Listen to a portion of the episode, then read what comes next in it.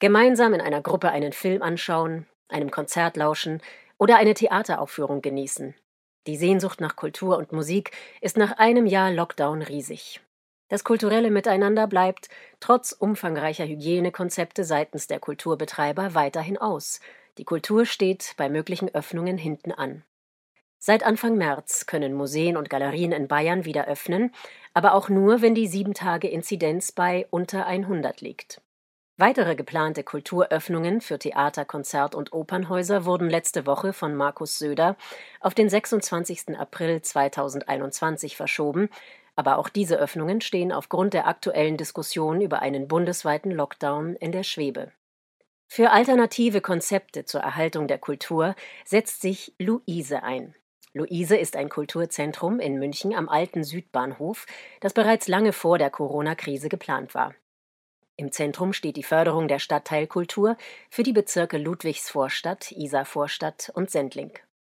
Die 900 Quadratmeter Nutzungsfläche wurde Anfang dieses Jahres bezogen und steht für Veranstaltungen zu verschiedenen Themen bereit. Außerdem können die Räumlichkeiten von Vereinen, Initiativen und Kulturveranstalterinnen angemietet werden. Auch wenn kulturelle Projekte aktuell nur schwer realisierbar sind, bietet Luise ein breites Programm an digitalen Workshops und pandemiekompatiblen Veranstaltungen an. Mit Kunst im Quadrat wurde letzten Sommer ein 14-tägiges Festival auf der Theresienwiese zusammen mit der Glockenbach-Werkstatt auf die Beine gestellt.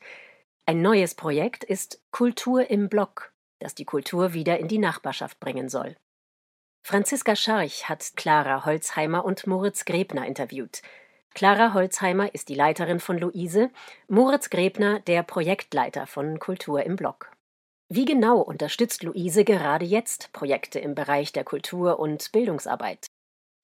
Es ist auf jeden Fall möglich, jetzt Unterstützung zu leisten, aber die Voraussetzung dafür ist, dass ein Projekt pandemiekompatibel ist. Das heißt, entweder jetzt kontaktlos oder im Hinblick auf den Sommer zumindest so konzipiert, dass es auch unter Einhaltung der Abstandsregeln möglich ist. Also wir können unsere Arbeit nicht so machen, wie wir sie früher gemacht haben. Wir müssen sehr viel flexibler mit den Themen umgehen, sehr viel innovativer, was aber auch wiederum neue Möglichkeiten und vor allem auch neue Allianzen mit neuen KooperationspartnerInnen bietet. Und wir versuchen, da, wo es geht, Projekten eine Heimat zu bieten, Projekte zu unterstützen und Projekte mit an den Start zu bringen Immer natürlich unter der Voraussetzung der Umsetzbarkeit.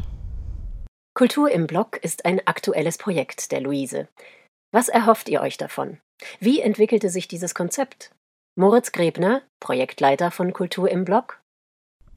Also die Idee zur Kultur im Block ist ziemlich genau vor einem Jahr entstanden, zu Beginn des sogenannten ersten Lockdowns, wo wir natürlich im Kulturbereich einerseits die Situation hatten, dass jegliche Institutionen zumachen mussten und wir alle ja, glaube ich, andererseits beobachtet haben, wie es so spontane, so Grassroot künstlerische Äußerungen auf Balkonen oder in Innenhöfen von Nachbarschaften gab. Also irgendwie das kollektive Klatschen für die Pflegeberufe einerseits, aber auch das Singen von Liedern zusammen mit der Nachbarschaft.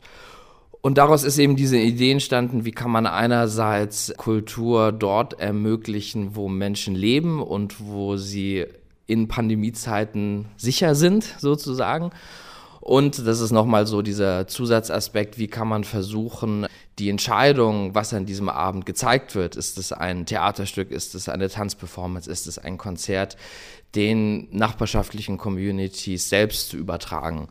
Und das sind, glaube ich, die zwei Wesensmerkmale von Kultur im Blog. Und deswegen ist unser Ziel natürlich einerseits Kultur in Pandemiezeiten analog möglich zu machen zusätzlich dazu den Hygieneschutz ernst zu nehmen und in einem sehr wesentlichen dritten Schritt die nachbarschaftliche Solidarität, die an vielen Orten natürlich unterschiedlich da, stark, aber schon grundsätzlich vorhanden ist, dadurch so ein bisschen zu stärken. Also wie können wir durch das gemeinsame Organisieren eines Kulturabends Menschen darüber hinaus zusammenbringen und das, was es da an Interesse der Vernetzung gibt, eigentlich nochmal intensivieren.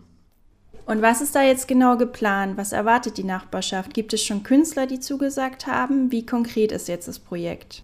Also wir haben jetzt ungefähr fünf Wochen lang ein Open Call gehabt, woraufhin sich NachbarInnen melden sollten bei uns.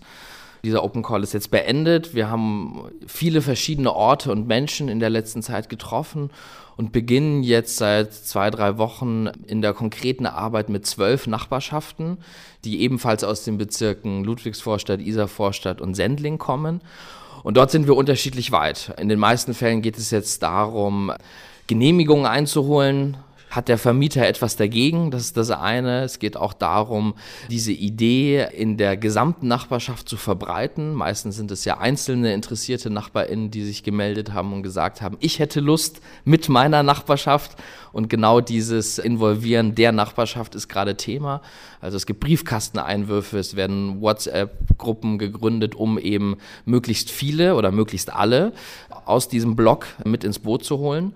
Und dann haben wir auch Orte, die diese beiden Schritte schon gemacht haben und die jetzt uns gegenüber eine Präferenz geäußert haben, zum Beispiel gesagt haben, wir möchten gerne ein Konzert oder wir könnten uns einen Filmabend vorstellen, uns zwei, drei Richtungen genannt haben, in die es gehen könnte.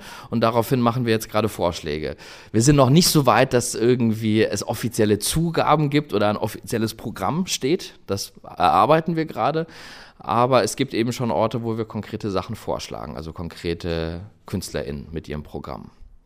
Und wie ist das Projekt jetzt mit den aktuellen Corona-Maßnahmen vereinbar, also sprich Haushaltsregel und Abstandsregeln und so weiter?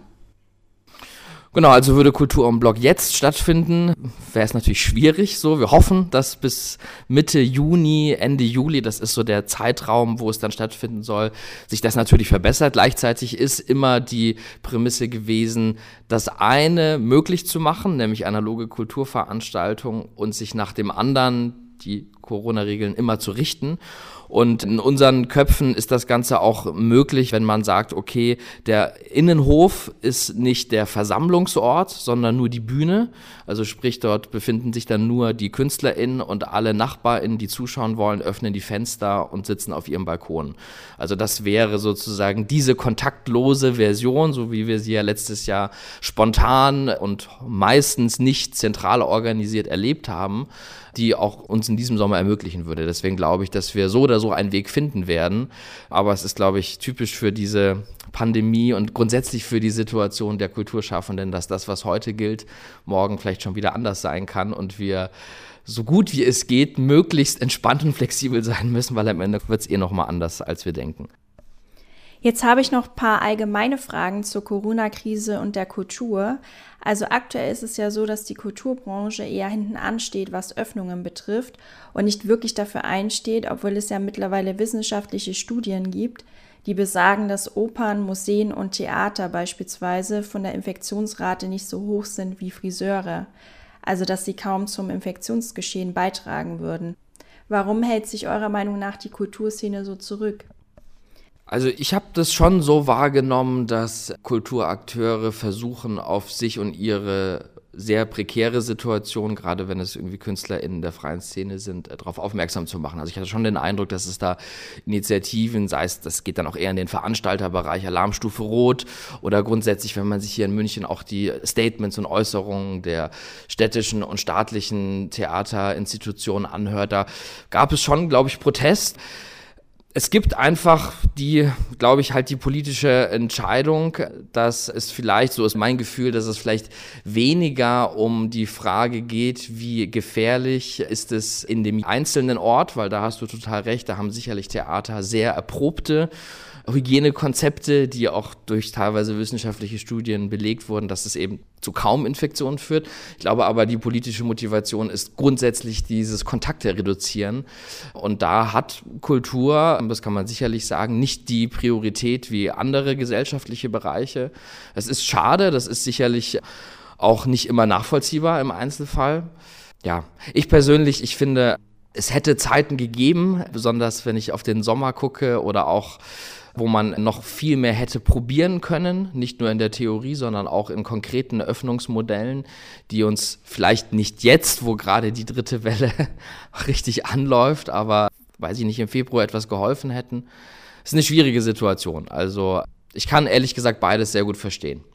Auch Clara Holzheimer hat eine Erklärung, warum die Kulturszene nicht gemeinschaftlich aufsteht, wie es nun beispielsweise vier Münchner Musiker aus der klassischen Szene gerichtlich mit ihrer Initiative Aufstehen für die Kunst tun.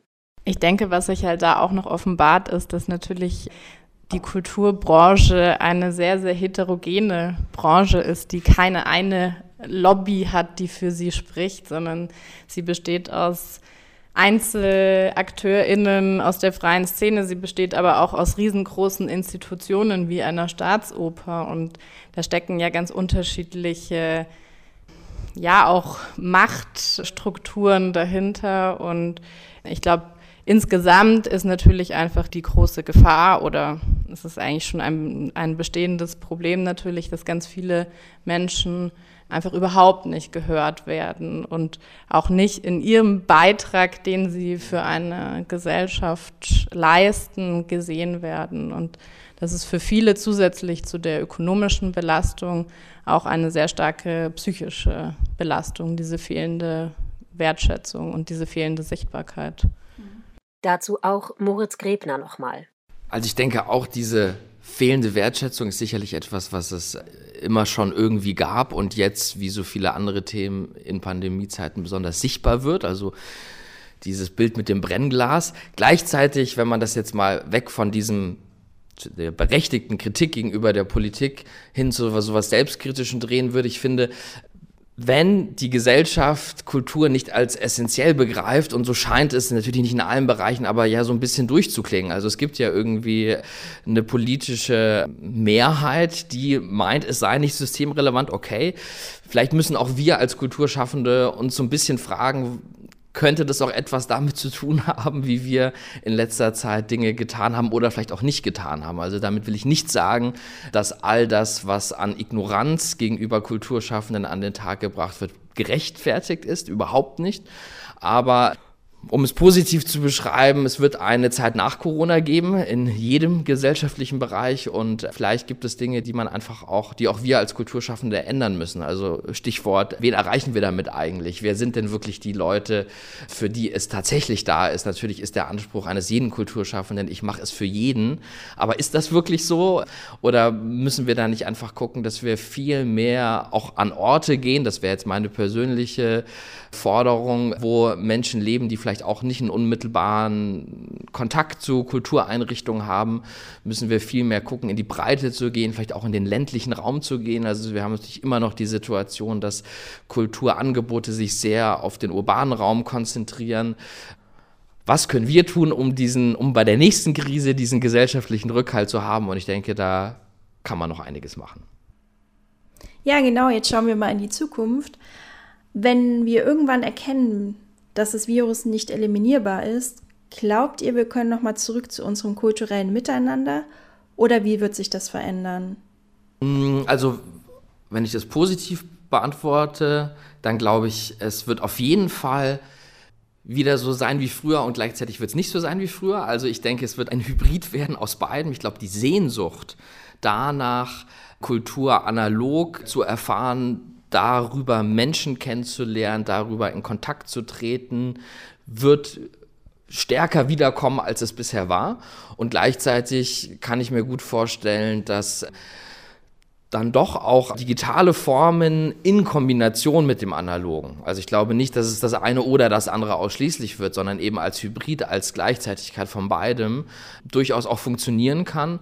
Und sicherlich wird bei der Frage, wie welche Einschränkungen nehmen wir in Kauf, um das möglich zu machen? Also sprich Maske tragen, Abstand halten und womöglich sich auch impfen lassen, könnte schon dazu beitragen, dass man das in Zukunft eher machen wird, um eben diese analogen Sachen wieder wahrnehmen zu können. Ich glaube, es wird irgendwie eine Mischung aus beiden werden. Und was denkt ihr? Wie steht es um die Zukunft der Münchner Kultur? Wie blickt ihr aktuell in die Zukunft? Also ich glaube, ich muss diese Frage mit einem gewissen Berufsoptimismus beantworten, denn das ist natürlich auch der Motor unserer Arbeit und uns bremst es natürlich enorm aus und stellt uns auch vor ökonomische Schwierigkeiten, aber ich merke einfach so eine starke Sehnsucht und Freude und Energie auch jetzt seitens der potenziellen Besucherinnen und der Bevölkerung und auch der Akteurinnen, dass ich eigentlich keine Angst habe, dass diese Energie verpufft. Im Gegenteil, ich habe sogar das Gefühl, dass sie an manchen Stellen noch stärker geworden ist. Also so wie Moritz eben vorher auch gesagt hat, dass es einfach wirklich auch nochmal zu einer Selbstreflexion eigentlich der eigenen Arbeit auch führt und das Hinterfragen mit wem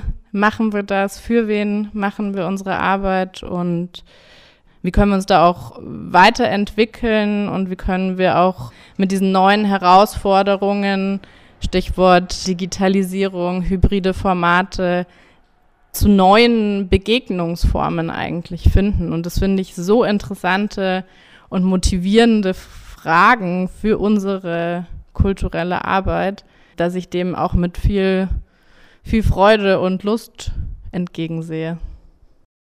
Den Optimismus möchten wir als Radio München natürlich teilen. Dennoch, die Lage für die Kulturszene ist ernst. Es gibt weiterhin keine Öffnungsperspektive für die Kulturbetriebe, obwohl zahlreiche Hygienekonzepte, auch erprobte und wissenschaftlich validierte Konzepte für Öffnungen existieren. Erst Ende März spielten die Berliner Philharmoniker vor getestetem Publikum. Das Testprojekt mit 1000 Besuchern war erfolgreich, sodass neue Konzerte geplant sind. In München hat sich inzwischen die Initiative Aufstehen für die Kunst gebildet und eine Popularklage gegen die Kulturschließungen erhoben. Die Initiatoren sind vier Münchner Musiker, darunter auch Opernsänger Christian Gerhaer, die die Kulturschließungen anprangern. Sie betonen die Ungleichbehandlung im Hinblick auf die Öffnungen im Einzelhandel, der Kirchen und Friseure und das geringe Infektionsrisiko in den Kulturinstitutionen angesichts der guten Belüftungssysteme und Hygienekonzepte. Wir von Radio München halten euch auf dem Laufenden. Und das war ein Beitrag zum Kulturprojekt Luise am alten Südbahnhof in der Ruppertstraße von Franziska Scharch. Sprecherin Sabrina Khalil.